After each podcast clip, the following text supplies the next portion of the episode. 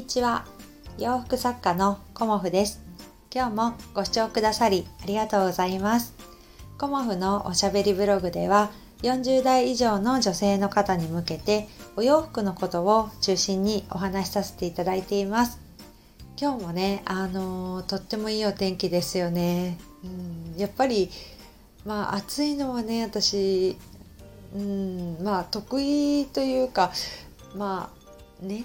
みんな得意じゃないと思うんですけどやっぱりね私ね夏が一番好きです。うん、あの元気が出るし7月はねあのお誕生日の月というかね 今日誕生日なので余計にねあの1年のこうパワーが溢れてくるというかそんなねあの月でもあってまあねあの今年のねあの1年間の目標はちょっと私ね病気のね治療をしててあのそのねお薬を飲まない体に治そうっていうようなことをねあのこの1年の目標にしようと思ってます。うん、やっぱりねあのお洋服を作っていくにもねあの健康じゃないとあれなんですよね、うん、うまくできないのでやっぱりね私はこの1年でお薬を飲まない体にしようかなっていうふうに思ってます。まあ1種類ね飲んでるお薬があってそのお薬をねあの昨日病院に行った時に半分の量にちょっとね減らしてそれでもね数値が上がらないかっていうのをちょっと試すことにチャレンジしようと思っているのでうんまずはねやっぱり、うん、毎日歩いていることも大事なんですけど食生活をねもう一度見直そうかなっていうふうに思ってます。うん、まあねあの今ね娘がケーキを作ってくれたりだとかあとねお姑さんがケーキを買ってきてくれたりとかね。昨日もお友達がすごい美味しそうなメロンを届けてくれたりとか、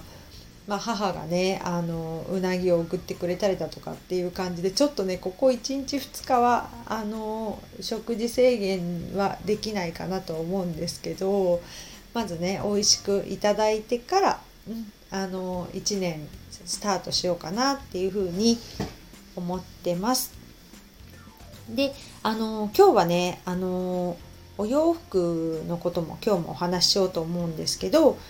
えっ、ー、とね好きなあのお洋服を見つけるには、うん、どうしたらいいかな？どうしたらいいですか？っていうねあのご質問にお答えしようと思います。まああのー、好きなものを着ましょう。何を着たらいいかわからない方に向けて好きなものを着ましょうっていう風なあの私お話をね少し前にさせていただいたんですけどそもそもね好好きなものが見つからない場合はどうしたらいいかっていうことになってきますよね。だからあの好きなものがねあの見つからない時じゃあどうやって見つけますかっていうようなお話を今日はしようと思います。まあの、今回も2つぐらいねポイントに絞ってお話しさせていただこうと思うんですけどまず1つ目は嫌いなお洋服から逆算して好きを見つけるっていう方法を、あの、おすすめしたいなと思います。まず好きが見つからない方でじゃあこのお洋服は嫌いだとかねこのお洋服は苦手っていうものがあるんじゃないかなっていうふうに思いました。うん、なのでこのお洋服はさすがに着れないとかこのお色は着れないとかまあこのデザインはもう私には着れませんとかっていうふうなことをまずねあの知るというかもう嫌いなものって多分考えなくても多分出てくると思うんですよね。だからあのそのね嫌いなものが出てきたらじゃあこれではないお洋服が逆に好きになる可能性のあるお洋服だなっていう風な感じであのそこからね逆算して好きを見つけてくださいっていうのがあの一つ目のお話ですね。うん、あの丈感とかもそうですしまあ20代30代にはこのねデザインを着てたんだけどもうね今の私のあのデザインじゃないなっていうようなものがもしあったとしたら、まあ、そこが、まあ、嫌いとまでは言いね切れないですけどそれはもう着ないデザインだっていうものがわかると思うんですよね。じゃあそれじゃないデザインは何だろうかっていう風な感じで逆にね好きが見つかる場合があるので、まあ、嫌いなお洋服とかもう着れないなとか着たくないなっていうお洋服から逆算してみるといいんじゃないかなと思います。で2つ目はまあ分からなかったらとにかく着てみる。そうなんですよね。うん、着てみないと何もわからないっていうのがあって何でもそうなんですけどお洋服に限らずね例えばこの食べ物が好きか嫌いかっていうのをねあの食べず嫌いというか感じで、まあ、食べてみて初めて好きとか嫌いとかっていう風に分かるものってありますよね。自分が食べたこともないあのお洋お洋服じゃないあの食べ物とかねお料理とかであの私これ好き私これ嫌いっていうのがあの食べてみてわかるものとかねあると思うんですよね。であのそういう風な感じであのまずはね着てみるっていうのもあのいいと思います。うん、でそんなねいっぱい着ら着れないっていう方もあると思うので多分皆さんお洋服好きな方って意外とお洋服たくさん持ってると思うんですよね。なのでお家にあるお洋服であのもう一度ねこれが好きとかこれが嫌いとかっていうあの着なくなっちゃってるお洋服もあると思うんですよね。だからそういう洋服も着てみてああこれ着てなかったけどやっぱり好き、うん、ああこれはもう着れないっていうのが多分ね自分の持ってるお洋服の中でも、まあ、すでにねあの分かれると思うんですよね。そんな感じであのもう着ないのであればね私はまあ処分はしますけどそうするとあの自分の好きなものだけが残りますよね。そうすると絞れてくるっていう風になって絞れてくるとだんだんね自分が着たいもの好きなもの好きな色っていうのがあの絞れてきて分かってくると思うんですよね。うん、あとはねあのお買い物する時に失敗したくないっていう気持ちは誰しもあると思うんですよね。で失敗したくないっていう時にあのまあ自分のねぶれない軸とか自分のぶれないこうものがある方は全然いいんですけどあのアドバイスを素直に聞く、うん、そうするとあの意外と失敗しないんじゃないかなっていうふうなこともねあの感じてます。うん、まああの信頼できる人にアドバイスしてもらうっていうのが私はとても大事だと思うんですけどあのアドバイスしてもらったことをねこう素直に受け入れるというか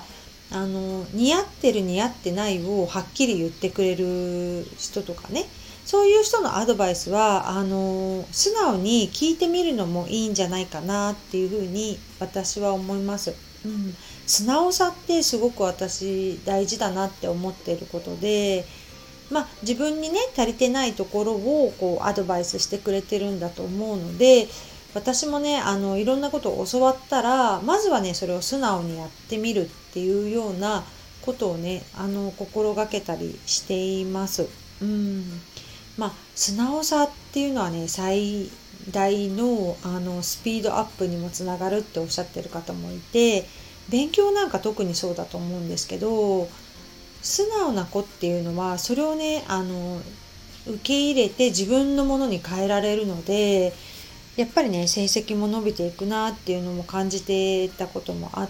てまあ私あの家庭教師というかね 教えてたこともあるのでやっぱりそういうふうに素直な子っていうのは本当にね教えてもらったことをスパッと自分のものに入れてでそれをあの力に変えていくっていうのがあるのでちょっとね お洋服と話違いますけどやっぱりファッションもそうですよねあの自分が全てではなくてあの人からこう教えてもらうこともあると思うのでそのね教えてもらったことをあの素直にねこう入れられて自分の形に変えられるかっていうのが意外とね大事なんじゃないかなっていうふうに思います。うんなのでね、あの、好きが見つからないっていう時は、あの、嫌いっていうとね、あの、ちょっとネガティブっぽい言葉なんですけど、苦手なものとか、自分がね、あの、避けたいものから逆算して、逆に好きなものを見つけていくっていうのが、あの、一つのね、方法かなと思ったので、お話しさせていただきました。うん、今日もね、暑いですけど、うん、頑張ってウォーキングしようと思います。あ、そうでした。今日から、あの、北鎌倉のエニシさんでの、あの、セレクト展が始まります。うん、11時から、えっ、と、4時までだったかな。うん。で、私も、あの、今はね、定番のお洋服をお届けしていますが、新作というかね、新しいお洋服も随時ね、追加していこうと思いますので、まあ、ちょっとね、暑いのでね、なかなか大変、お出かけもね、大変かと思いますが、あの、こちらにいらっしゃることがあったら、ご覧いただけたら嬉しいなと思います。うん、くれぐれもね、熱中症気をつけてくださいね。水分とってね。はい。では、今日もご視聴くださりありがとうございました。洋服作家、コモフ、小森屋隆子でした。ありがとうございました。